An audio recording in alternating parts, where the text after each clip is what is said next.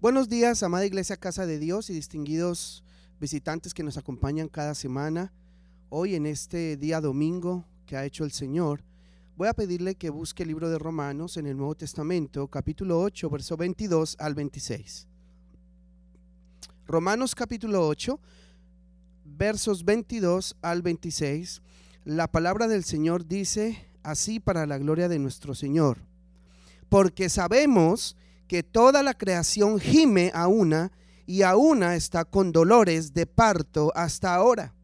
Y no solo ella, sino que también nosotros mismos, que tenemos las primicias del Espíritu, nosotros también gemimos dentro de nosotros mismos, esperando la adopción, la redención de nuestro cuerpo, porque en esperanza fuimos salvos. Pero la esperanza que se ve no es esperanza, porque lo que se ve a qué esperarlo. Pero si esperamos lo que no vemos, con paciencia lo aguardamos. Y de igual manera el Espíritu nos ayuda en nuestra debilidad, pues ¿qué hemos de pedir como conviene? No lo sabemos, pero el Espíritu mismo intercede por nosotros con gemidos indecibles. Padre Celestial, en esta mañana, Señor, estamos orando para que tu palabra, Señor, sea escuchada a través de estos medios. Llegue, Señor, a los lugares que menos podríamos imaginarnos y que pueda, Señor, esta palabra ser una semilla que cae en un terreno fértil, que la escucha y que la pone por obra para la gloria de Dios. Amén.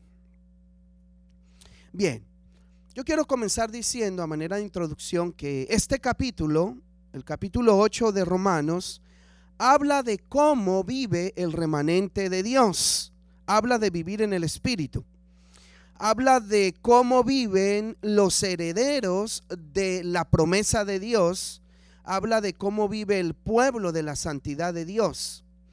Y cuando usted va al verso 22 que leímos y que vamos a seguir desarrollando, este pueblo, el pueblo de Dios, vive sumergido en la mente y el poder de Cristo. Pero este sumergimiento es comparado como una mujer con dolores de parto. Así que los dolores de parto es una vida de oración en dos sentidos diferentes. Cuando hablamos de oración, podemos estar hablando de esos momentos que pueden ser cortos o más largos, donde nosotros decimos, vamos a orar para comunicarnos con Dios. Pero también estos dolores de parto que representan una vida de oración pueden verse como la totalidad de la vida del pueblo de Dios conectada con Dios 24/7 en un estado de comunión constante para discernir su voluntad. Acuérdese lo que prediqué el domingo pasado, nosotros somos los hijos del discernimiento.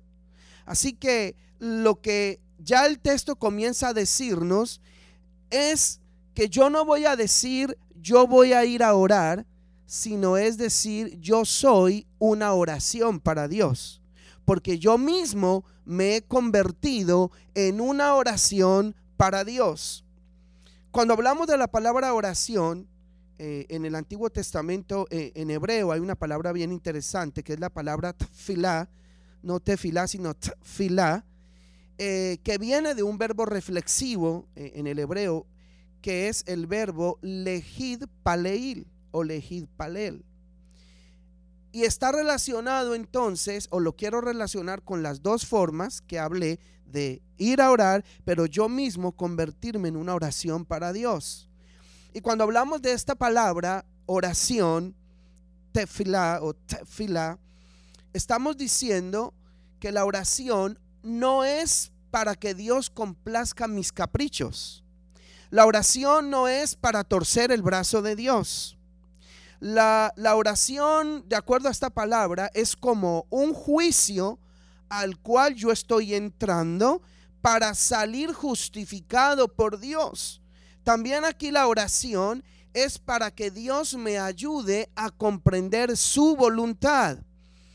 La oración es para yo poder encontrar el gozo mayor dentro de la aceptación de lo que es su voluntad para mi vida.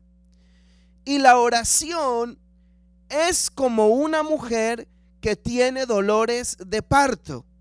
Y estos dolores anuncian que se va a dar a luz algo bueno, porque todo lo que viene de Dios, todo lo que viene de la voluntad de Dios, siempre, escúchame bien, siempre, siempre es bueno. Ahora, en el verso 22 que leímos, la palabra dice que la creación gime con dolores de parto. Piensen eso.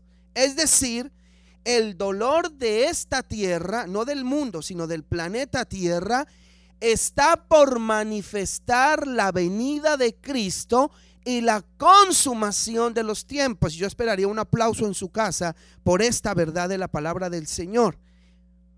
Ahora, cuando vas al verso 23, no solamente la creación gime con dolores de parto, sino que el remanente de Dios, el verdadero pueblo de Dios que está esperando a Dios, gime con dolores de parto porque la creación aguarda, dice el verso 19 un poquito más atrás, ahí en Romanos 8, la creación aguarda la manifestación de los hijos de Dios.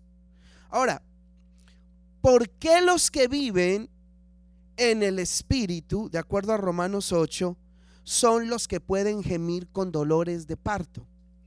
Bien interesante la pregunta. Y yo quiero entonces que me acompañes, vamos a comenzar a hacer una travesía por muchos, algunos textos de la Biblia, para luego volver a aterrizar en Romanos capítulo 8. Cuando tú vas al libro de Juan 4, ahí hay una conversación de Jesús con una mujer llamada eh, la mujer samaritana. La mayoría conocemos la historia. Y, esta fue una conversación eh, que giró alrededor del agua del pozo de Jacob. Una conversación eh, que comenzó a, girar en torno a los ancestros de los samaritanos, que luego pasó a ser una conversación de religión cuando la samaritana comenzó a hablar eh, de cómo ellos adoraban a, Dios en el monte Jericín y, Jesús comienza a hablar con, ella. Así que pasan del agua que les dejó como herencia Jacob, eh, ¿verdad? Sus ancestros. Luego entonces van hablando de, de la religión. Pero luego esto se convirtió en una conversación de adoración a Dios. Y en el verso 23, Jesús le dijo a la, samaritana, mas la hora viene y ahora es cuando los adoradores de la verdad adorarán al Padre, adorarán a la plenitud de Dios en espíritu y verdad. Es decir, con santidad, con poder y con verdad. Ellos serán distintos porque vivirán en el poder y la verdad de Dios, en la santidad de Dios que los ha hecho distintos. En el verso 24 de Juan 4 añade, Dios porque Dios es espíritu. Pero escúchame bien, por favor.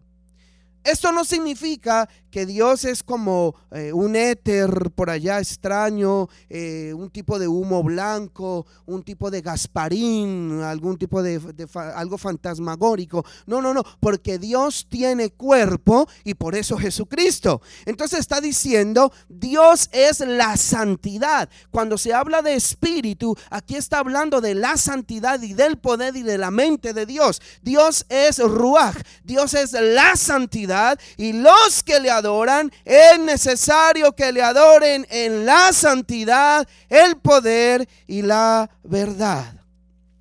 Aleluya. Ahora, quiero que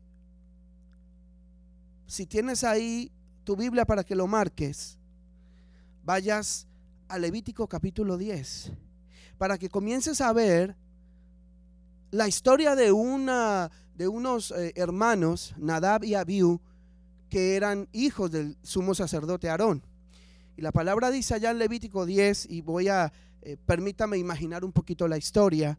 Eh, quizás estos dos muchachos que eran sacerdotes y ministraban en el, en el tabernáculo, un día se fueron con sus amistades, pasaron una noche lamentablemente de copas y una noche loca y se fueron por ahí y perdieron la noción de las cosas y de su responsabilidad y de lo que representaba la santidad. Probablemente se emborracharon y luego por la mañana se le pegaron las sábanas y, y se levantaron y se dieron cuenta que era tarde y ellos tenían que presentarse al sacrificio de la mañana. Así que rápido se vistieron, eh, cogieron sus incensarios que estaban apagados sin fuego y entonces camino al tabernáculo seguramente vieron por ahí algún fuego en algún patio, cogieron una antorcha y, o un pedazo de madera y pasaron del fuego de, de, ese lugar en ese patio, lo pasaron al incensario y llegaron al tabernáculo y con sus incensarios que ya tenían entonces ese fuego, fueron y se presentaron delante del Señor para el sacrificio de la hora de la mañana y dice la palabra que en aquel momento el Señor mismo los mató. A Nadab y Abiú murieron, el Señor los mató.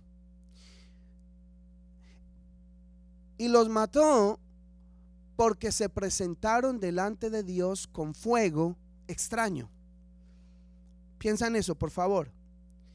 ¿Por qué se habían presentado con fuego extraño? Quizás usted me diga, pastor, pero si el fuego es fuego en cualquier lugar, eso es lo mismo. No, escúchame bien, porque la primera vez bajó fuego del cielo. Dios mismo bajó fuego del cielo a la tierra y al tabernáculo y ese fuego era el que tenían que utilizar los sacerdotes para hacer todo lo relacionado al culto a Dios, a la adoración a Dios y todo lo que tenía que ver con presentarse delante de Dios en el tabernáculo. Así que ellos en vez de tomar el fuego celestial, fueron y cogieron cualquier clase de fuego y por eso cuando se presentaron delante del Señor, el Señor los mató. Por eso entonces ahora quiero que leas conmigo el verso 3 de ese capítulo 10 y mira lo que dice. El Señor luego le dijo a ellos, después de la muerte de Nadab y Abiú, dice, en los que a mí se acercan. Y esa palabra es muy hermosa porque es la palabra karab, de donde viene la palabra corbán, ofrenda. Así que lo que está diciendo es, en los que a mí se acercan, en los que a mí se ofrendan, en los que quieren convertirse en un sacrificio vivo, santo y agradable a Dios aquí en la tierra, según Romanos 12.1, dice a esos que se acercan queriendo ser un verdadero sacrificio delante de mí, utilizando el fuego celestial y no cualquier fuego terrenal, dice, en ellos yo me santificaré, en ellos yo me haré distinto y los haré distintos y en presencia de todo el pueblo seré glorificado, es decir, esa gente que yo estoy santificando van a reconocer mi peso. Por eso ahora, si vas conmigo a Romanos 8:26, en el texto que seguimos leyendo, dice el verso 26 que Ahora no solamente la creación está gimiendo con dolores de parto y no solamente el remanente de la santidad está gimiendo con dolores de parto, sino que el Espíritu Santo, el Espíritu de la santidad que actúa en nosotros, gime con dolores de partos indecibles, es decir, que no logramos entender totalmente porque Dios está actuando a su manera perfecta para ayudarnos en nuestras debilidades y para ayudarnos a pedir como nos conviene y para ayudarnos a entender su voluntad que es buena, agradable y perfecta. Por eso, mi querido internauta, en Isaías capítulo 46, verso 3, y te pido que lo busques y me acompañes hablando del espíritu de la santidad y de la obra de Dios en su pueblo, dice Isaías 46:3, oídme, oh casa de Jacob, y todo el resto de la casa de Israel, los que son traídos por mí desde el vientre, los que soy llevados desde la matriz. Así que Dios le está diciendo aquí a su pueblo que los viene cargando desde su vientre. Les está diciendo, sois llevados, yo los estoy llevando, yo los estoy levantando y los estoy llevando con una dirección y hacia una meta. Dios les dijo y Dios nos dice, yo los he amado y les he tenido paciencia. Dios les dijo y Dios nos dice, y desde la matriz porque lo hago con compasión. Dios les dijo y Dios nos dice que Él nos lleva y nos carga con la compasión, como cuando una madre carga a su propio hijo. Así que Dios les dice y Dios nos dice que Dios en su matriz nos carga como a una mujer con dolor de parto, porque Él se juró a sí mismo que cumpliría su promesa con sus hijos. Y si estás despierto, dale un aplauso a Dios ahí en tu casa y despierta al que se pueda estar durmiendo. Gloria a Dios. Por eso ahora en Lucas, capítulo 1, la Biblia nos cuenta la historia más hermosa de toda la Biblia según mi humilde opinión. Y es esa historia en la que Dios estaba buscando a un vientre para concebir en ese vientre y dar a luz su propósito que él ya había concebido o engendrado desde la eternidad. Entonces, Dios fue y se buscó el vientre de una mujer humilde llamada María porque Dios necesitaba dar a luz su propósito que había engendrado, que había concebido desde la eternidad. Así que cuando, cuando Dios se acerca a María, el ángel se acerca, María preguntó, pero ¿cómo será esto? Y entonces eh, el mensajero de Dios, entiéndase Dios a través del mensajero, le respondió que sería a través de su vientre, porque el Espíritu Santo, el Espíritu de la Santidad, se encargaría de que esa semilla celestial creciera en su vientre para dar a luz a Jesús.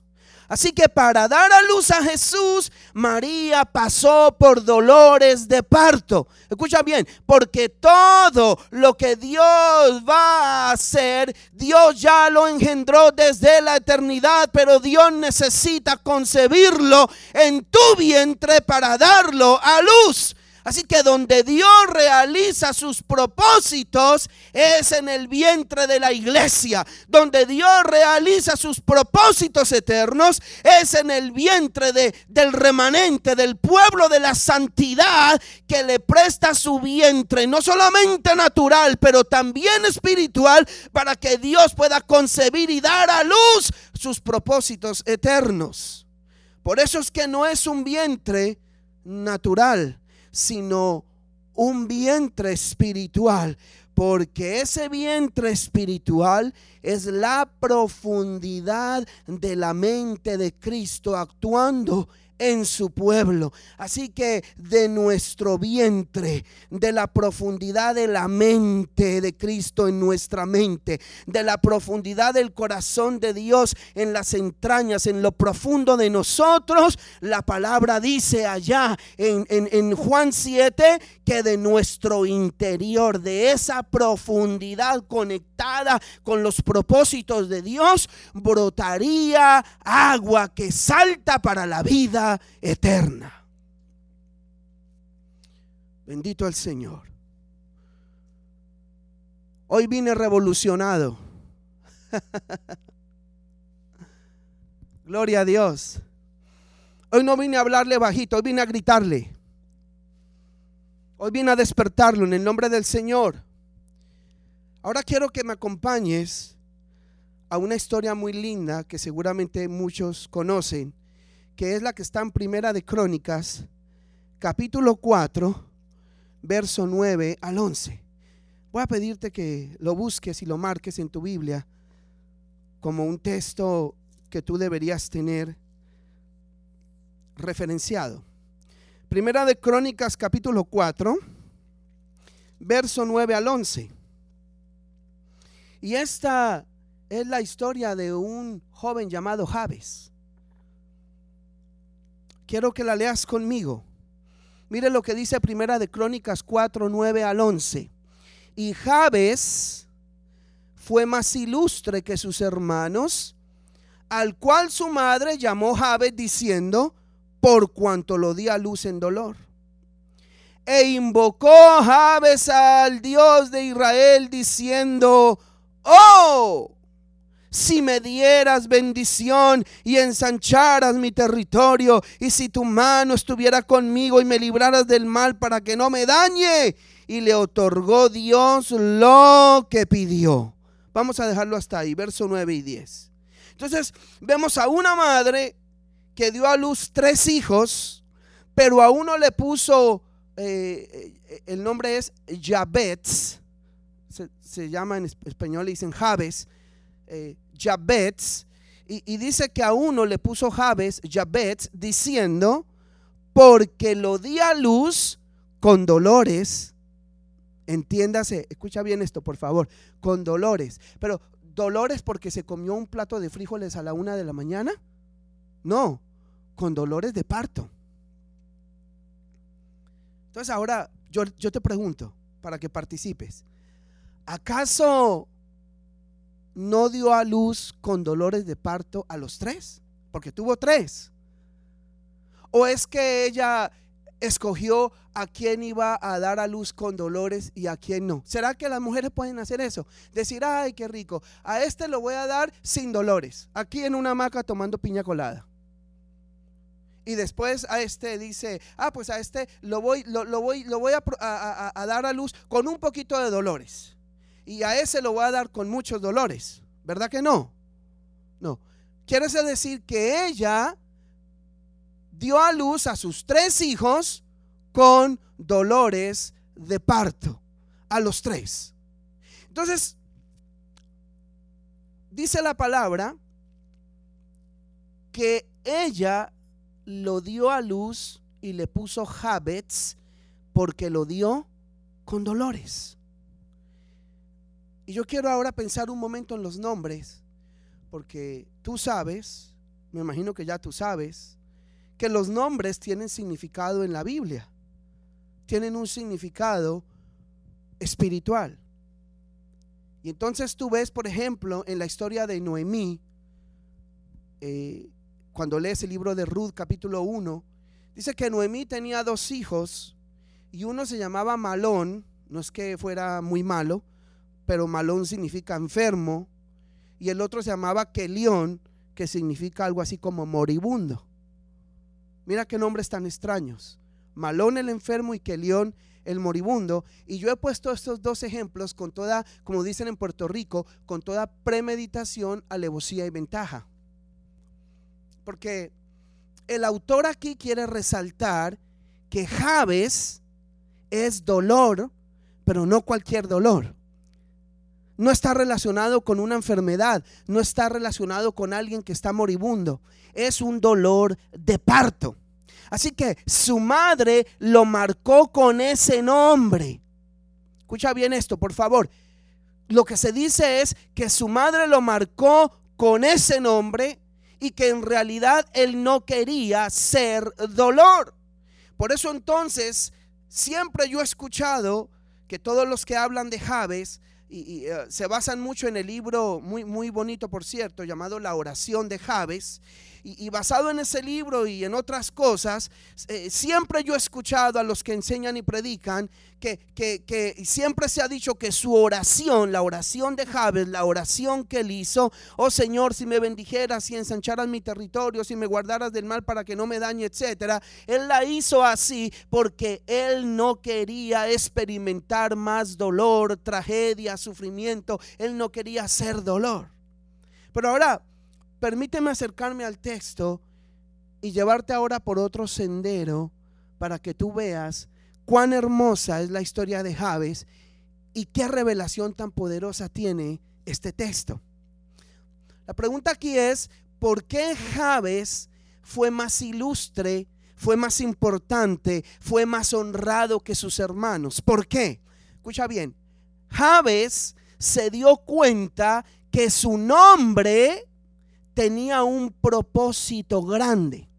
Javes se dio cuenta que su nombre estaba conectado con algo celestial.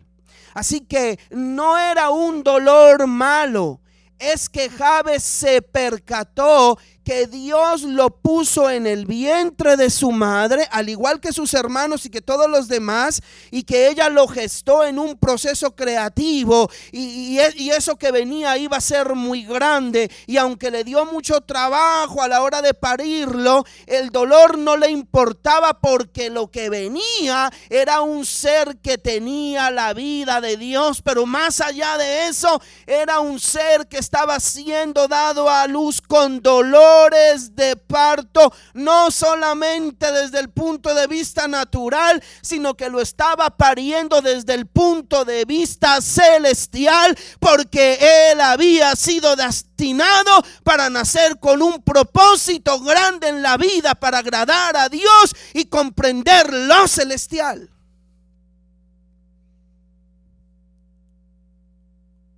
Así que Javes fue más ilustre porque se dio cuenta que los dolores de parto tenían un propósito celestial y él se propuso encontrar ese propósito.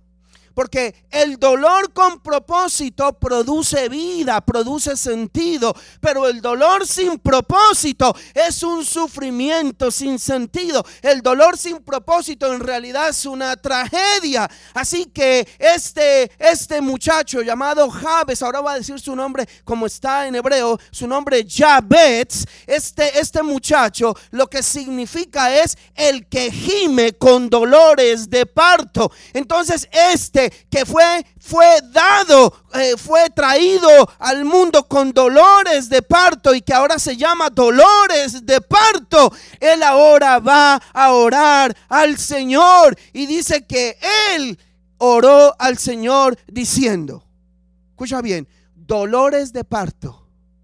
Oró con dolores de parto al Señor diciendo y dijo, oh, porque ese oh significa los dolores a través de los cuales él estaba dando a luz el propósito de Dios para su vida. Y él dijo, oh, si tú me bendijeras, si tú me injertaras en tu propósito, en tu simiente, en tu promesa. Oh, si tú ensancharas mi territorio y mi zona de influencia. Oh, si tú me ayudaras en medio del camino para sobrepasar los obstáculos que vengan. Oh, si tú me guardares del mal para que yo no me dañe. Y dice la palabra que Dios le concedió lo que pidió. Por eso él fue más ilustre, fue más honrado que sus hermanos, porque recibió todo lo que el Señor le dio,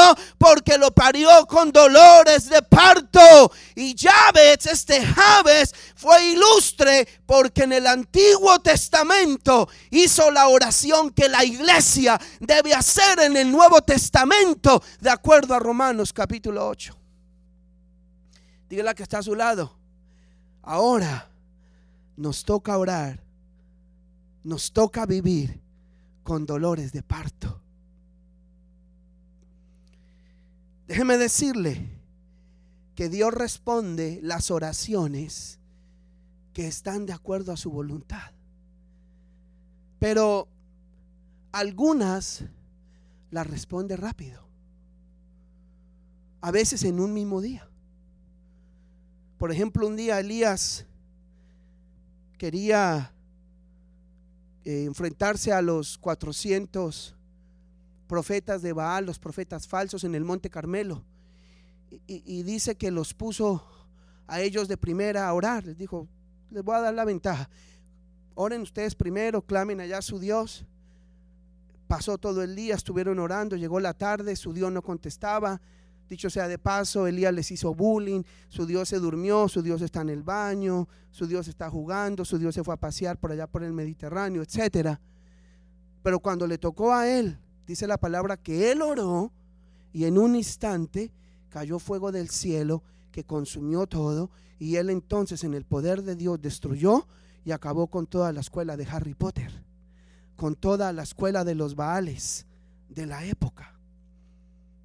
Así que hay ciertas oraciones que Dios responde rápido. Y seguramente tú y yo hemos sido portadores y beneficiarios de oraciones que Dios responde rápido. Pero hay oraciones, iglesia, que necesitan dolores de parto. Y más que oraciones, también hay un estilo de vida. Si tú mismo quieres convertirte en una oración para Dios, hay estilos de vida como creyentes que requieren de que nosotros vivamos con dolores de parto. Así que hay oraciones que te dan victorias parciales como la de Elías, porque con todo y lo poderosa y lo rimbombante que fue la oración y toda la respuesta de Dios y cómo cayó el fuego, aún fue solamente una victoria parcial. Pero hay oraciones que cuando son producidas y vividas con dolores de parto, te dan victorias definitivas como la que vivió Javes en su momento. Ahora quiero que regreses a Romanos conmigo para ir cerrando. Y ya la iglesia sabe que cuando yo digo ir cerrando, yo a veces doy varias conclusiones. Así que volvemos a Romanos y vamos entonces a hablar nuevamente de este texto. Yo quiero que tú le digas al que esté a su lado, dígale para que se acuerde, dígale, hoy tú vas a salir de aquí con dolores de parto. Y no estoy dando ideas, por si acaso en esta cuarentena, y el que lo entendió, lo entendió. Entonces en Romanos, hablando de dolores de parto, antes de que la oración produzca algo, yo tengo que sentir dolores de parto. Tengo que sentir carga espiritual, el dolor de Dios dentro de mí. Porque un bebé nace sin importarle cómo está la mamá o dónde está la mamá. Los dolores de parto lo que avisan es que el bebé va a nacer. Así que lo mejor que nos puede pasar a nosotros como remanente de Dios es sentir dolores de parto porque eso significa que Dios está por hacer algo. Y cuando Dios haga lo que está por hacer, escúchame bien, es como cuando viene un bebé. Cuando un bebé viene, el bebé no escoge en qué lugar van a ser y la madre va a tener a veces que parirlo en cualquier lugar si es que no alcanza a llegar al hospital. Así que cuando Dios haga lo que está por hacer, Dios lo va a hacer, no importa si es en tu casa, en la calle, en el carro, en el trabajo, en el hospital, donde sea, Dios lo va a hacer. Los dolores de parto indican que la espera terminó y que el tiempo señalado por Dios está por cumplirse. Y cuando hablamos de ese tiempo señalado por Dios, estamos hablando de ese tiempo que se le llama en la Biblia el tiempo Leolán en el Antiguo Testamento. Es ese tiempo indefinido y escondido, el tiempo escondido e indefinido que solo Dios conoce. También se le ha llamado en el Nuevo Testamento el tiempo Kairos, que es eh, el tiempo oportuno o el tiempo de la oportunidad, el tiempo en el que debemos aprovechar la oportunidad que tenemos de lo que Dios va a hacer o de la visitación de Dios. Entonces, ¿cuál es el mejor tiempo para recibir las promesas de Dios? Gente, el mejor tiempo son los dolores de parto. Pero para llegar ahí, a los dolores de parto, tú necesitas que Dios conciba su voluntad dentro de tu vientre. Y para que Dios conciba su voluntad dentro de tu vientre, tú necesitas ser declarado y justificado por Dios, ser adoptado por Dios y ser declarado hijo, heredero de Dios, heredero de la promesa. Necesitas ser remanente de su promesa, hijo de la promesa heredero de sus riquezas. Entonces, ¿cuál es el mejor lugar para dar a luz? Aquí pensando en estas preguntas de cuando un bebé va a venir. Bueno, seguramente el mejor lugar para dar a luz a ese bebé es el hospital. Ahora la pregunta es, ¿y cuál es el mejor lugar para dar a luz la voluntad de Dios? Bueno, de primera intención podemos decir el templo, ¿verdad? El templo, porque Jesús lo llamó al templo casa de oración. Lo habían convertido en una cueva de ladrones, pero Dios lo había llamado y Jesús lo llamó casa de oración.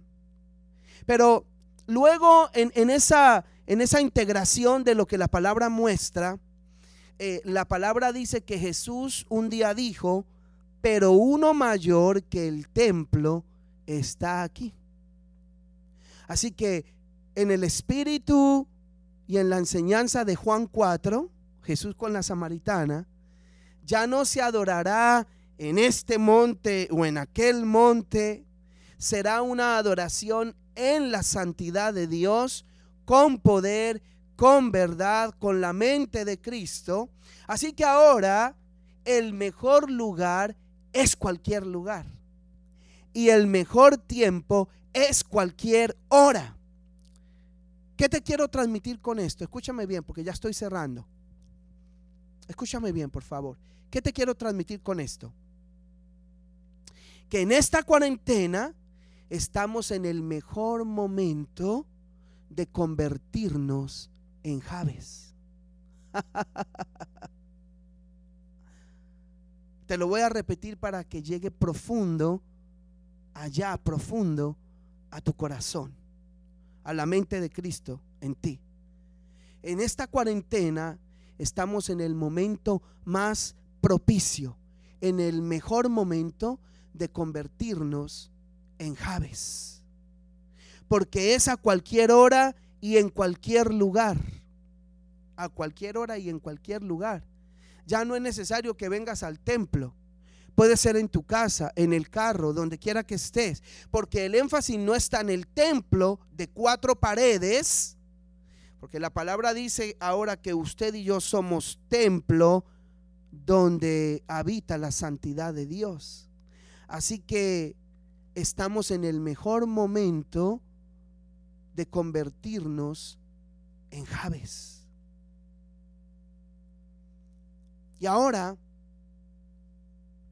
esto no significa que cuando pase la cuarentena y regresemos a la normalidad, cualesquiera que sea esa nueva normalidad, tú vas a dejar de venir al templo. Porque la Biblia dice que siempre perseveraban yendo al templo para unirse con el remanente del Señor que esperaba el regreso de Jesucristo. Pero así que cuando tú regreses, cuando pase esta cuarentena, tú vas a poder seguir exhibiendo la fidelidad de Dios en tu vida, viniendo al templo. Pero escucha, pero es en cualquier lugar donde estés. Así que estás a punto de convertirte en ese Javes Dios va a manifestar todo lo que va a manifestar a través de los dolores de parto para que nazca un Javes, un Javes celestial que comprende los propósitos de Dios. Y eso va a pasar en cualquier lugar, en tu casa, en el carro, en la calle, en el trabajo, en la universidad, en la escuela o también en el templo. Cualquier lugar y cualquier hora es el momento preciso para que los cielos se junten con la tierra en ti. Ahora, ¿qué significa eso, gente? Que tú y yo somos Javes porque está por manifestarse todo lo que hemos de ser. Eso lo dijo Pablo. Así que en cualquier lugar y hora estamos con dolores de parto. Donde se gime con dolores de parto, se juntan los cielos con la tierra donde se gime con dolores de parto, Dios está creando algo nuevo. Donde se gime con dolores de parto, vamos a dar a luz los propósitos eternos del Padre Celestial. Pero ahora yo te pregunto, ¿y quién es responsable de dar a luz en el mundo natural? La madre, ¿verdad? la mujer. Entonces, la que tiene los dolores es la mujer, la que está embarazada. Así que lo que viene de Dios a través de tu vida, tú eres el único responsable, tú eres el único responsable para darlo a luz. Nadie va a dar a luz por ti lo que te toca a ti dar a luz. Porque tú eres llamado y llamada a vivir como una mujer con dolores de parto. Así que lo que viene de Dios a través de tu vida, tú lo vas a luchar. Porque aunque el esposo ayude a pujar, porque es verdad que cuando una mujer va a nacer, yo viví esa experiencia.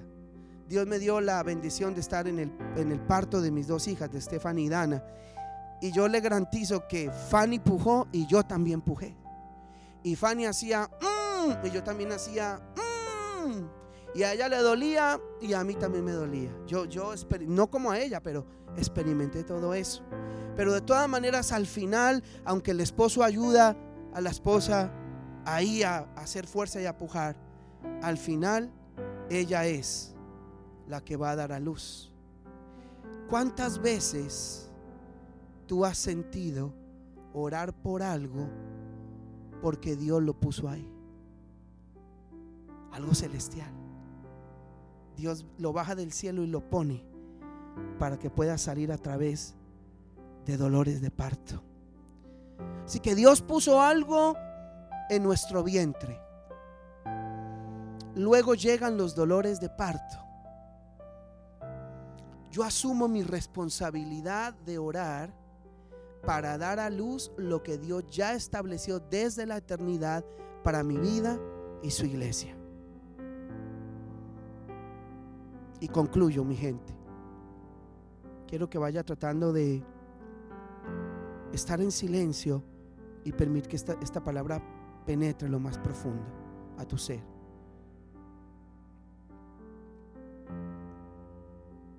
¿Qué es lo más importante cuando llegan los dolores de parto? Si quieres, súbele un poquito. ¿Qué es lo más importante cuando llegan los dolores de parto? Escucha bien, toda la atención se centra en dar a luz.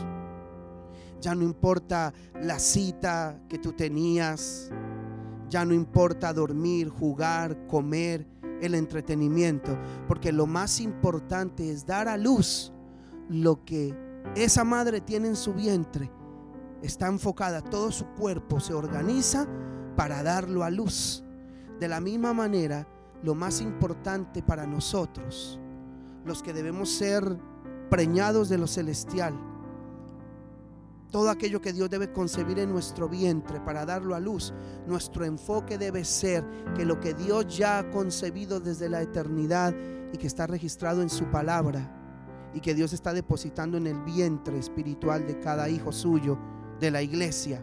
Lo más importante es enfocarnos en que eso pueda manifestarse. Por eso la mujer podrá amar a su esposo, podrá amar a su madre, a sus hijos, a sus hermanos o el trabajo, cualquier cosa, pero en el momento toda la atención va a estar en la vida que tiene dentro de su vientre para poderla dar a luz. Así que si tú eres de la genética de Javes, si tú has sido parido con dolores de partos celestiales, si tú has comprendido que viniste a esta vida con un propósito celestial y tu nombre en sí mismo significa dolores de parto celestial, dolores de parto celestiales, entonces, si eres de la genética de Javes, toda tu atención en esta cuarentena debería estar enfocada en gemir, en orar, en alabar, en gritar y en vivir como aquella mujer que tiene dolores de parto, porque algo nuevo, algo celestial está por nacer en tu vida algo celestial está por nacer en tu casa. Algo celestial está por nacer en tu comunidad. Algo celestial está por nacer en la iglesia en la que tú perseveras. Voy a pedirte que cierres tus ojos, por favor, para que no te distraigas. Si puedes inclinar tu rostro mejor. Y quiero que ores conmigo. Yo quiero sacar un tiempo para orar y ministrar. Orar por todos. Ahí en el sonido de esa música tan hermosa que estás escuchando. Quiero que ahí ores conmigo. Padre, en esta mañana, Señor, yo he compartido tu palabra como me la diste, como me la, me la diste, me la has iluminado. Y la he predicado, Señor, con temor y reverencia, pero también con audacia y con esperanza. Y yo en esta hora, Señor, estoy orando para que tu pueblo, el remanente de Hachet, el pueblo de la santidad, pueda, Señor, enfocarse en lo celestial, como un día lo hizo Javes. Que se pueda enfocar en lo celestial. Que olvidemos, Señor, las cosas del mundo presente que nos agobian, nos asedian y nos persiguen. Y vivamos cuidadosa y reposadamente, enfocados en tus promesas y en tu propósito que viene de arriba de lo alto.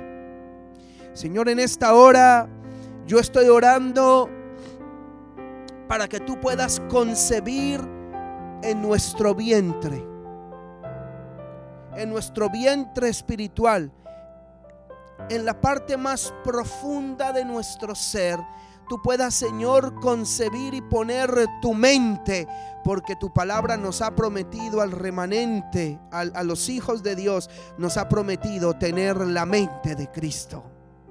Por eso yo oro, Señor, que tu mente repose en tu pueblo en esta hora, salga esa mente natural y carnal vendida al pecado y pueda entrar una mente celestial, la mente de Cristo. Padre, en esta hora yo oro para que tu poder, el poder que nos ayuda a testificar, a ser la evidencia y el testimonio de Dios en el mundo, pueda reposar hoy en tu pueblo. Señor, yo oro para que tu santidad pueda, Señor, reposar en nuestra vida y podamos vivir, Señor, en la distinción, mostrando que somos distintos de todo lo demás en este mundo para la gloria de Dios. Padre, en esta hora yo pido, Señor, que tú, Señor, puedas depositar y puedas concebir en nuestro vientre, concebir en nuestra mente cuáles son tus propósitos eternos para este tiempo que nos ha tocado vivir a través, Señor, de todo esto de la cuarentena y de cosas similares.